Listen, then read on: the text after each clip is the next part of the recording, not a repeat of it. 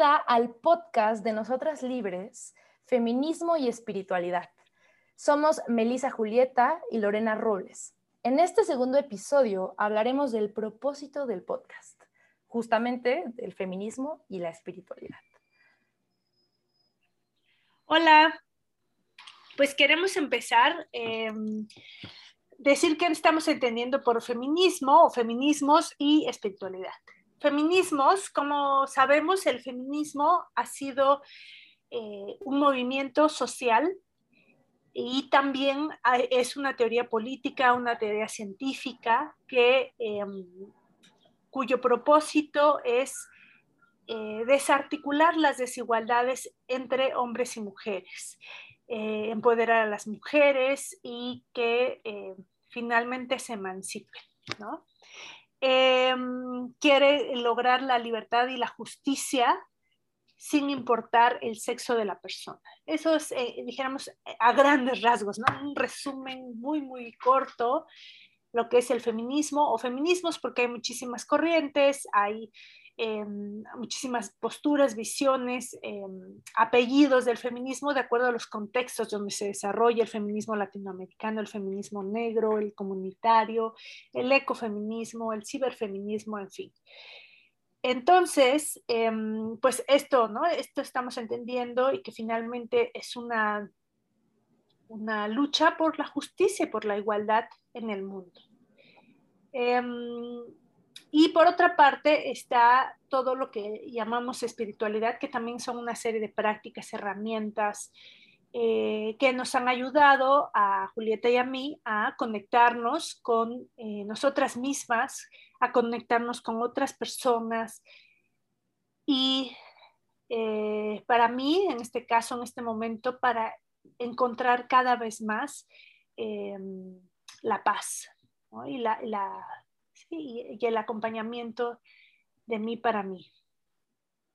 Bueno, pues sí, justo también para mí, también para mí se trata mucho de conectar conmigo misma. O sea, la, espiritualidad en mi vida quiere decir, eh, quiere decir estar conectada, es, quiere decir ir al encuentro de la conexión con una energía más grande, con una energía superior, una, energía mayor, un propósito mayor. Esta, esta energía que siento cuando cierro los ojos y siento la luz del sol y siento el aire soplar, esta energía que siento en todas las cosas, en las plantas, en los animales, em, esto que, que habita todas las cosas, que habita los árboles, que habita las montañas, que habita el agua, que habita el viento esto que siento que, existe más allá de mí y adentro de mí. Por eso es mucho de conectar conmigo misma, porque finalmente también yo soy un recipiente de esta energía mayor. Entonces, cuando conecto conmigo mismo, misma, conecto con esta energía, con este, con este gran espíritu que le llaman también. Entonces, eh, en este sentido, hablar de feminismo para mí quiere decir no solamente encontrar nuevas formas afuera, en el sistema, no, solamente encontrar nuevas formas de reestructurar el, cómo hemos vivido, la forma en la que hemos visto las relaciones eh, de, poder entre las personas, em, entre los géneros. No solamente es encontrar justo como de nuevo estas nuevas formas de vivir afuera, y de ver las cosas, sino adentro, mucho para adentro. Para mí, eh, mi feminismo es, es mucho para adentro, de, reconciliar estas dos energías de vida, estos dos principios, el femenino y el masculino que la energía femenina no solo se encuentra en mí, sino se encuentra en los hombres también, y la energía masculina no solo se encuentra en ellos, sino en nosotras también. Entonces, reconciliar estas dos energías en mí para mí es de, las, de, los puntos más importantes y de lo que justo vamos a estar hablando eh, a lo largo del podcast. Sí, exactamente. Y ahorita me acordé, ahorita que decías esta reconciliación de lo, de lo masculino y lo femenino, que por eso eh, los taoístas dicen que la sexualidad es sagrada, es la energía, la energía sexual es la, más, la energía más sagrada que existe, más importante porque es la energía de creación porque todo se crea con esta unión de, lo masculino y lo femenino, ¿no? Entonces, sí, justo, justo esto.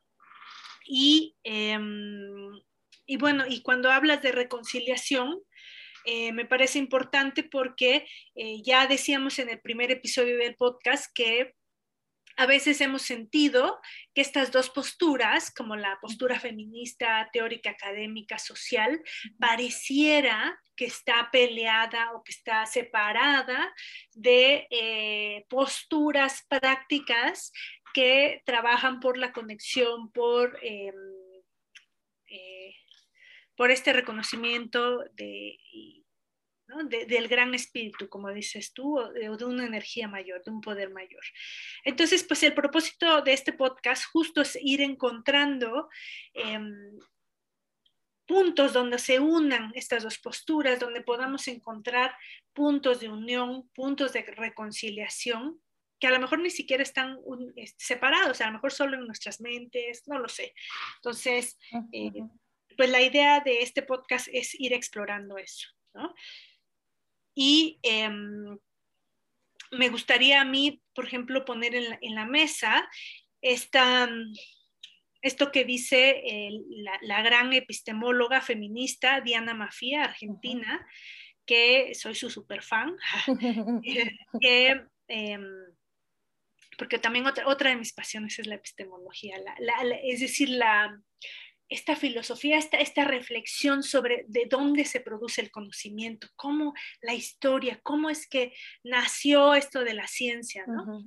En este eh, sentido, me gustaría agregar que me parece muy valioso que tú tengas esta visión súper teórica del feminismo y de la vida, además, que te encanta, pues que eres muy racional en general, eh, y que al mismo tiempo has tenido la necesidad de buscar otros caminos no racionales, que, que te hagan más sentido al corazón.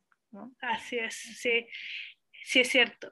me encanta, sí, me, fascina. Entonces, bueno, entonces, ¿qué dice Diana Mafia? Me gusta mucho porque habla de, de cómo se construye, ¿no? El conocimiento legítimo, el conocimiento que vale, ¿no? O sea, eh, no cualquier conocimiento vale, Aquí actualmente... a pues lo largo de la historia. a lo largo de la historia, pues cada, ha habido diferentes conocimientos, ¿no? Por ejemplo, antiguamente la, religión, el conocimiento que justificaba, validaba y legitimaba el orden de las cosas. desde, la, desde la ilustración hasta la actualidad es la ciencia y el derecho la que, es el, la que dice cuál es el conocimiento válido, ¿no? Y otorga la razón, entre comillas, y muchas veces justifica también el orden de las cosas, ¿no? Entonces, em, pues bueno, ¿cómo se construye este conocimiento legítimo, entre comillas? O sea, el que sí vale, ¿no? Porque hay otros conocimientos que no valen. Ajá. Entonces, eh, Diana Mafia en un, en, un, en un, video, ustedes lo pueden buscar en YouTube, que se llama eh, Género y Políticas del Conocimiento, habla justamente de esto, ¿no? Cómo... Em, es una construcción del conocimiento que hacen los hombres, Aristóteles mucho, y dice cómo otros, otros conocimientos como el de las mujeres, el de las personas indígenas, el de niños y niñas, se, eh, les resta valor. Ah, pues no vale tanto. Por ejemplo, las emociones no tienen valor epistémico, eso no valen para conocer el mundo, para aprender el mundo. El conocimiento metafórico o, la forma metafórica o la forma circular que tienen, la percepción circular que tienen el, del tiempo, las culturas indígenas, pues tampoco es válido, sino la lineal, ¿no? Entonces, eh, cuando se va construyendo este concepto de las ciencias, se van, dijéramos, valorando, dándole importancia a un tipo de conocimiento racional, abstracto, muy masculino, con, y, se va quitándole valor e importancia a otros tipos de, conocimientos, ¿no? Y em, actualmente, por ejemplo, yo escuchaba unos estudios que hay en neurociencias de, em, pues sobre la intuición, ¿no? Y cómo medían la intuición, más bien decían cómo las personas que, em, tenían toda una metodología, ¿eh? muy científica, muy empírica, muy racional, que eh, escuchaban, digamos, entre comillas, a su corazón, o sea, que tomaban decisiones intuitivamente, no racionalmente, tomaban mejores decisiones que las personas que tomaban decisiones solo, basados, eh, solo basadas en la razón. ¿no? Entonces, vemos cómo ah. también esta, esta ciencia actualmente, pues, ha dejado de lado otro tipo de conocimientos que también son importantes, válidos. Para mí me parece, por ejemplo, que, que las emociones que, no pareciera que no son válidas, es un mecanismo fundamental de supervivencia para los seres humanos, han sido, ¿no? Entonces, pero dentro de este, de este concepto de conocimiento válido, de ciencia, entre comillas, pues pareciera que el conocimiento emocional, intuitivo, ajá, circular, metafórico, no tuviera importancia. Incluso también les recomiendo mucho el libro de Brujas, Parteras y Enfermeras, que habla de cómo nace la profesión médica, cómo eh, se valida todo el tema de la profesionalización de, de quien cura, quien sana, ¿no? Y ahí justo mm. habla de cómo se basa en la... pues en el desprestigio, la invalidación del conocimiento que tenían las mujeres, ¿no? Y se, las quema, se las quema porque se dice que son brujas. Y eh, bueno, no, yo, yo, yo me la pasaría hablando este, un año entero de esto, me apasiona muchísimo, pero em, pues como las mujeres tenían, em, incluso para Celso, a quien se le considera el padre de la medicina moderna, quemó su manual de farmacología confesando que todo lo que sabía lo había aprendido de las brujas. ¿no? Pero, eh, pero luego, cuando ya se empiezan a hacer las primeras universidades en medicina, pues obvio que se prohíbe a las mujeres estudiar. Entonces, ahí habla justo, o sea, cómo eh, hemos estado excluidas de la construcción del conocimiento científico, que es el conocimiento válido, oficial, legítimo, ¿no? Ahora, actualmente. Eh, eh, y pareciera también entonces que todo lo que tiene que ver con lo no racional no es legítimo, es de menor valor o es un, una charlatanería, ¿no? Claro. Y, ajá, sí. Y por otro lado, eso es como por el lado, dijéramos, eh, científico y, racional, ¿no? Como ver cómo han quedado excluidos em, o desprestigiados este tipo de conocimientos. Claro, y también aquí, aquí cabría mencionar que no o sea, la ciencia no necesariamente tiene, la, entre comillas, la culpa de esto, de este, de este excluir, ¿no? que hayan quedado eh, sabiduría excluida, porque finalmente se pueden probar como ahora se está haciendo, ahora con esta nueva ciencia espiritual, ¿no? Eh, que, se, que prueba eh, principios como este que, mencionabas sobre cómo las personas toman decisiones basadas en su intuición o, eh, de, o cómo, por ejemplo, Masaru Emoto, a través de un método científico, probó cómo la energía, cómo el agua tiene energía y cómo reacciona el agua ante, em, ante palabras, ante frecuencias, ¿no? Entonces, también la ciencia ya está, hay una corriente de la ciencia que ya está comprobando todas estas cosas que se han dicho desde hace muchísimo tiempo, ¿no? Pero ahora, o sea, como, como seres humanos racionales también necesitamos que nos digan como cuál es el paso a paso para entonces, ah, ok, ya entendí, pero también ya existe esta parte y eso también a mí me emociona mucho. Claro, y bueno, según Liz Green, ah, pasando a... No, no, justamente, justamente dice que, estamos en la era astrológica de Acuario, que son eras aproximadamente de 2000 años, un poquito más, un poquito menos, em, que esta era de Acuario es así, justo, ¿no? Y, los budistas me gusta el término que tienen de la fe razonada, ¿no? Mm. No es como la fe en la era de Pisces, que es la era anterior, ¿no? Que esta fe así pues Pisces, no, pues eh, eh, es una fe que se funde con el todo, no importa la razón, ¿no? Y en, esta era de Acuario es una era integradora, Y en este sentido, como desde el otro lado, eh, tenemos a, Liz Green, una astróloga que la astrología es un lenguaje simbólico solamente, ¿no? Em, eh, habla de energías y de, símbolos de estas energías y dice cómo en, la, en, la, era, ¿no? Eh, astrológica anterior, pues venimos arrastrando un, tema pendiente. ¿Cuál es el tema pendiente? El tema pendiente es el desequilibrio entre la energía femenina y masculina. ¿no? La era de Pisces se le dio, eh, predominó, estuvo a la luz en el consciente este el principio masculino y el Virgo, que es el, signo opuesto, estuvo en la sombra y no se reconoce. Virgo tiene que ver con el, símbolo de la mujer, ¿no? Entonces, em, pues ella dice que en esta era justamente traemos ese pendientito, ese gran pendientito. Chiquito, como, pendientito. como humanidad, eh, este, pues de la integración, ¿no? Justo de lo que decías, la integración, el equilibrio del principio femenino y masculino, ¿no? de la energía masculina y femenina. Entonces, em, Acuario es una era de integración. Justo esta es la era, eh, y yo lo he escuchado mucho, esta es la era de las mujeres, ¿no? Y a mí me parece que más, de las, más que de las mujeres, sí, también, y además es la era en la que pues nuestro trabajo, nuestro propósito como humanidad como colectivo, ¿no? como este gran espíritu que somos o esta gran hermandad que somos, em, pues esa es una tareita, ¿no? Ir eh, equilibrando también, valorando, ya no dejando de lado esta, pues esto que en otras ocasiones dejamos de lado, ¿no?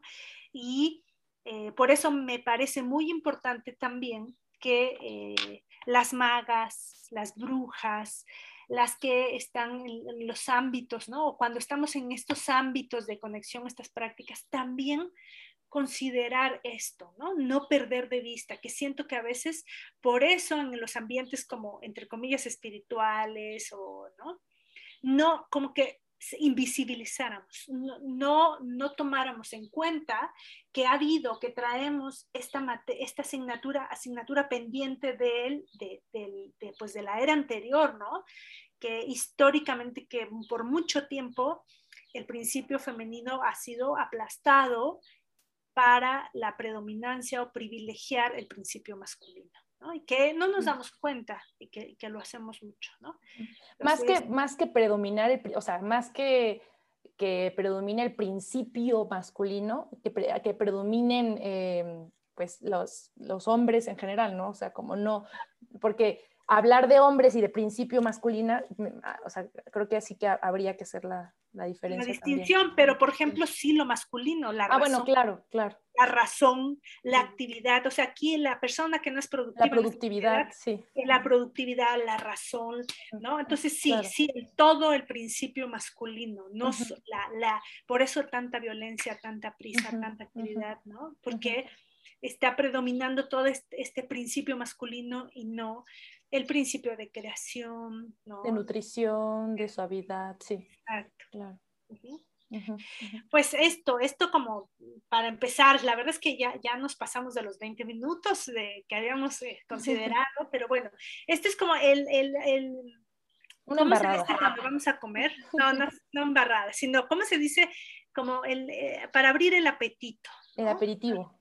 El aperitivo, exactamente.